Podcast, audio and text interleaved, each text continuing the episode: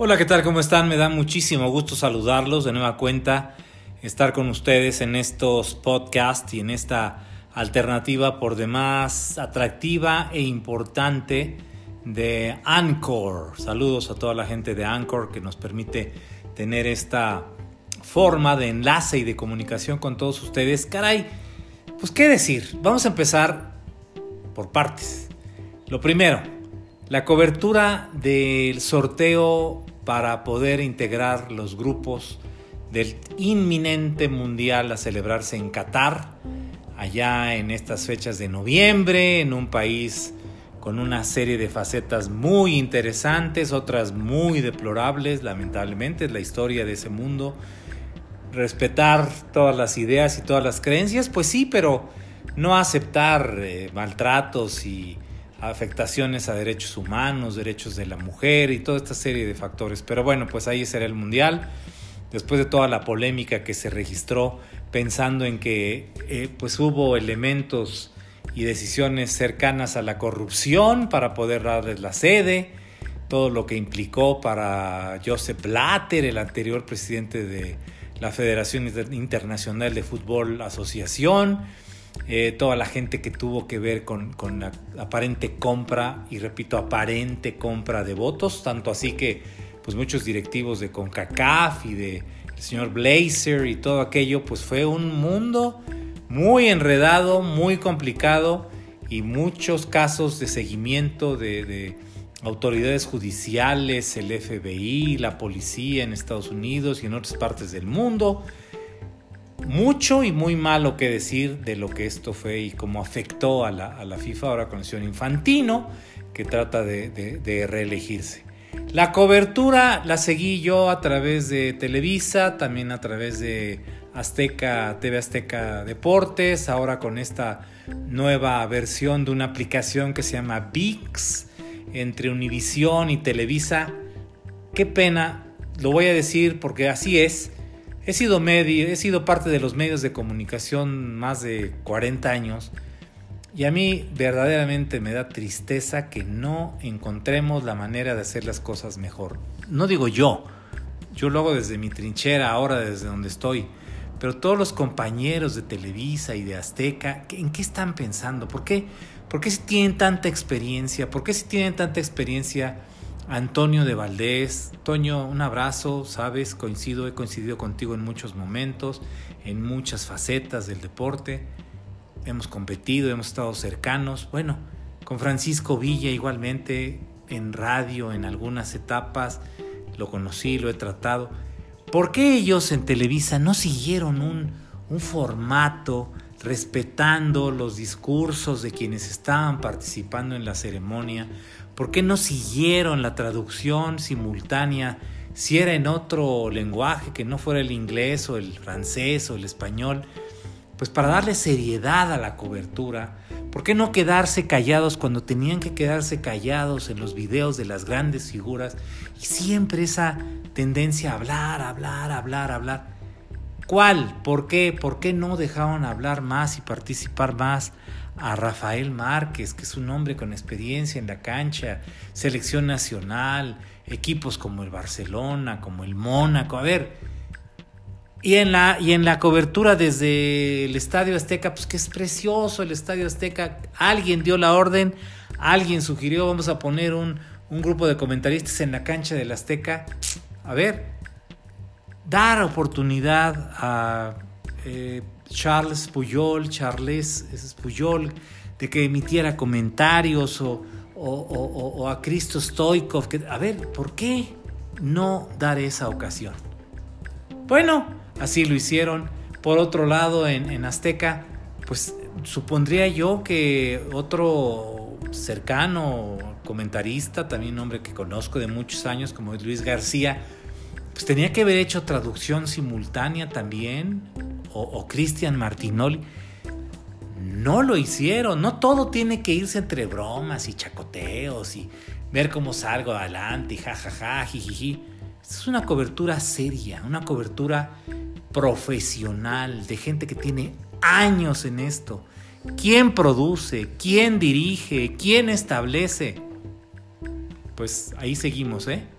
Y por su parte, lo que se conoce en inglés como Events and Sport Programming Network, una cadena del grupo Disney, una cadena con una gran cantidad de recursos, pone un cuadro con 30 comentaristas más menos en todas las partes del mundo, pero no tiene los derechos para hacer la cobertura del sorteo. Entonces, jugar a ver sí, a ver no, y durante el sorteo poner a, Mauricio Imay a opinar o a, o a, David Feitelson o, a, o, Barack. Eh, ¿Cómo? ¿Por qué? Barack Feber acá. ¿Cuál es el orden? ¿Por qué no nos esperamos y hacemos un gran programa después del sorteo? Todo queremos tener, todo queremos hacer. Y por otro lado, pues en Fox Sports, Raúl Orbañanos, André Marín a opinar y a dar también y hacer comentarios cuando pues la atención está puesta en quien tiene el sorteo. Esa es la tendencia, así va a hacerse la cobertura si quienes tienen los partidos son lo que se conoció como Televisa Deportes, que ahora será Univisión Televisa Deportes, TUDN Televisa Univisión Deportes Network. Vaya usted a saber, con las ideas que tiene Juan Carlos Rodríguez ahora al frente de la dirección de todo esto, o él está dirigiendo solo las ventas para llenar los cuadros, las pantallas de, de, publicidad encima una de la otra. Claro, durante el Mundial no van a poder, porque esa es imagen que no se puede tocar. Qué bueno para poder tener partidos con un cuadro limpio. ¿O quién toma las decisiones? Fernando Howard. Fernando, te saludo igualmente. No lo sé. ¿Quién está viendo cómo y qué hacer? O del otro lado igualmente, ¿qué, ¿de qué ha servido la experiencia de tantos años? Pues parece que de muy poco. Sí, conozco cómo se hacen las cosas. Sí, conozco de esa producción. Sí, he estado ahí en, las posiciones de comentarista. Ahora me toca estar desde este otro lado. Televisión y radio en deportes desde la crónica, la crítica por fuera. Y lo hago con el respeto que merece cada posición y cada función. Hablo profesionalmente pero por supuesto haciendo notar lo que considero son decisiones poco acertadas. Tema tenemos, ¿eh? Y ya platicaremos en otro de nuestros enlaces a través de estos podcasts de lo que es el momento que vive el país políticamente. Qué lamentable lo que está sucediendo con el partido Movimiento de Regeneración, dicen, yo creo que es de regresión nacional Qué lamentable papel de los diputados y los senadores, levantadedos y lamezuelas como no veíamos hace mucho. Bueno, como vimos a los priistas en su momento. Por lo pronto les dejo esta serie de comentarios, ya conocen arroba Paul Delar, mi Twitter, en Facebook Leopoldo de la Rosa y también en Instagram como de la Rosa Rugerio, en donde estoy para servirles. Nos veremos muy pronto y nos encontraremos seguramente para seguir platicando. Gracias hoy y hasta siempre.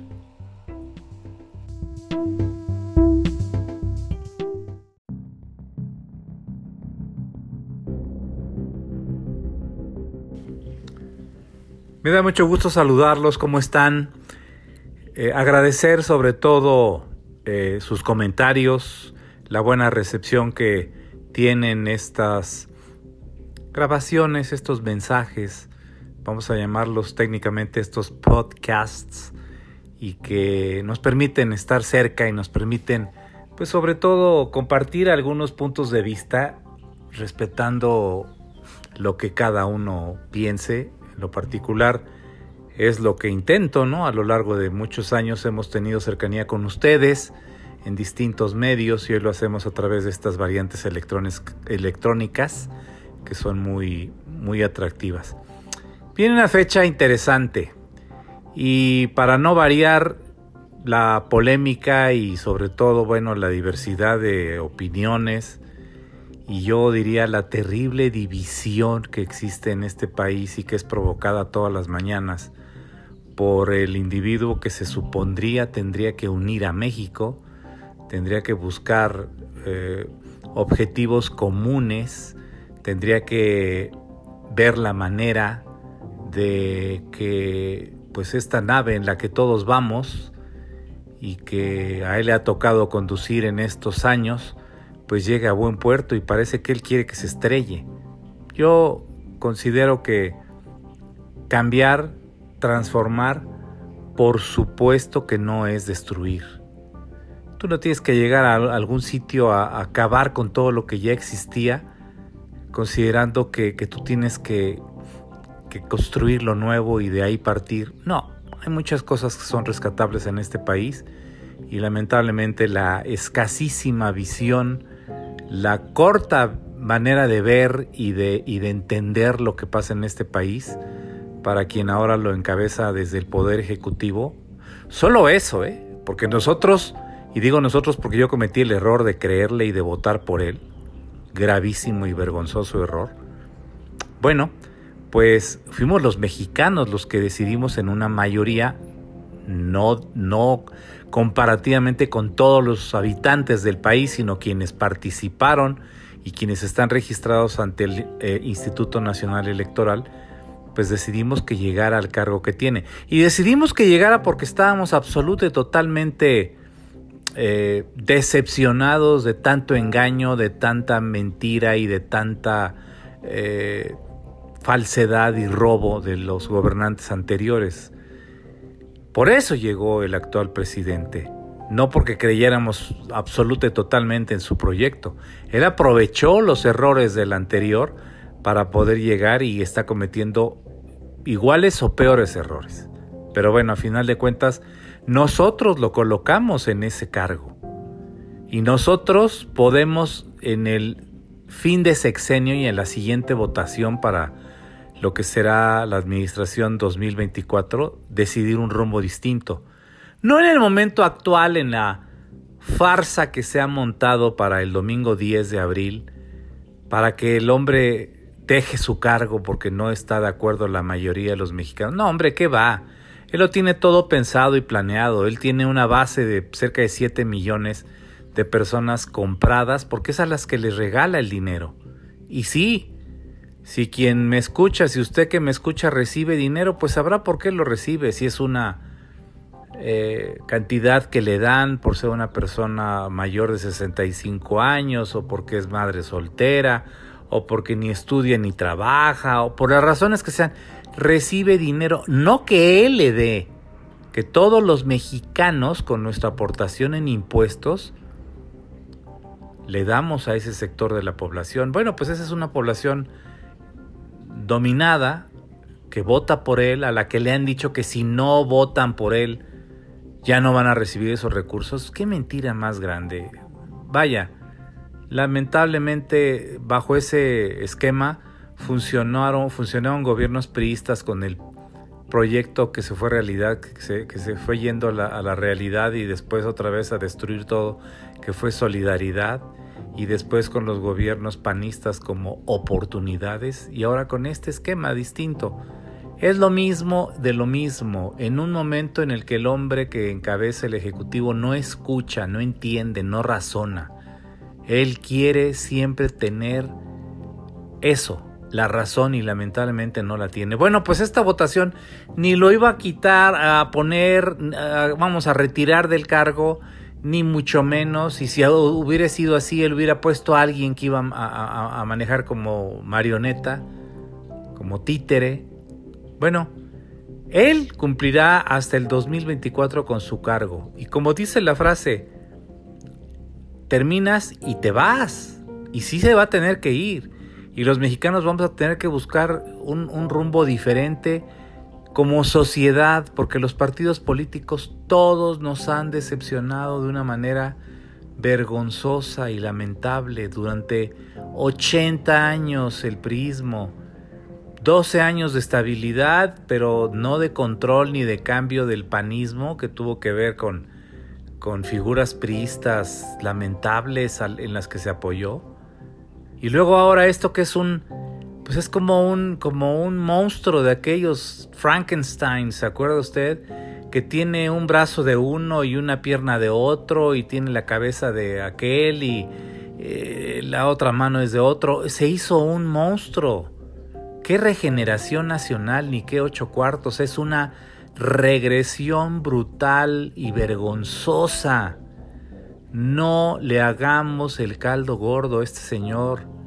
Ya no nos vuelve a engañar, ya no más. No vamos a salir a votar el domingo 10 porque es absurdo lo que plantea y porque es un gasto verdaderamente lamentable, más de 4 mil millones de pesos, cuando no hay tratamientos para, para niños con cáncer ni adultos con cáncer, cuando no hay medicamentos en el IMSS, ni en el ISTE, ni en los servicios de salud pública, cuando no, no hay campañas de vacunación de, de, de, de las cuales nosotros vivimos como niños y ahora tendrían que ser tratados nuestros nietecitos, no existen campañas porque nos engañan con la inauguración de un aeropuerto que, es, es, una, es una vil escenografía que no va a servir para nada, porque la educación de nuestros eh, hijos y nuestros nietos está en manos de una sinvergüenza que, quitó el dinero a sus trabajadores cuando estuvo en Texcoco para llevarlo al partido de, de, político en el poder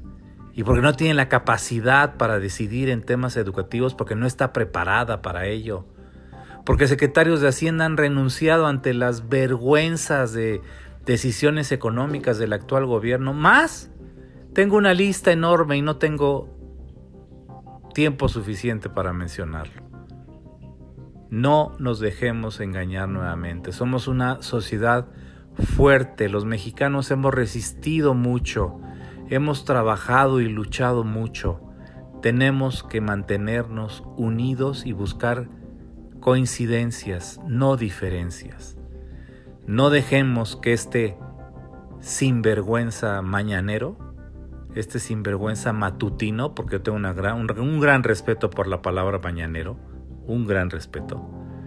No dejemos que este sinvergüenza de las matutinas siga viéndonos la cara a todos los mexicanos. No ya todos, no, ¿eh? Porque era 82% lo que tuvo de aprobación al inicio del sexenio y ahorita están cerca del 48-49.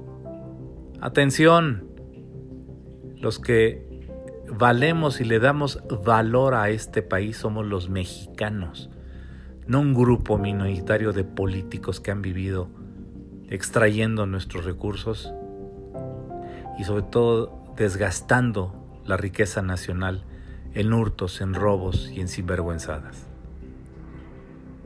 Soy Leopoldo de la Rosa, le invito a que me acompañe en Twitter, arroba poldelar, aquí en estos mensajes y maneras de compartir ideas en los podcasts, en por supuesto Anchor, en Google, en Spotify, en Apple y en diversas redes sociales donde nos encontramos.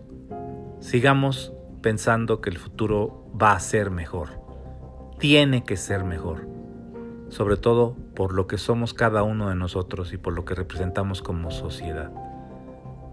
Como sociedad, quitemos la suciedad que la política ha manchado al país, con la que la política ha manchado al país. Gracias hoy y hasta muy pronto.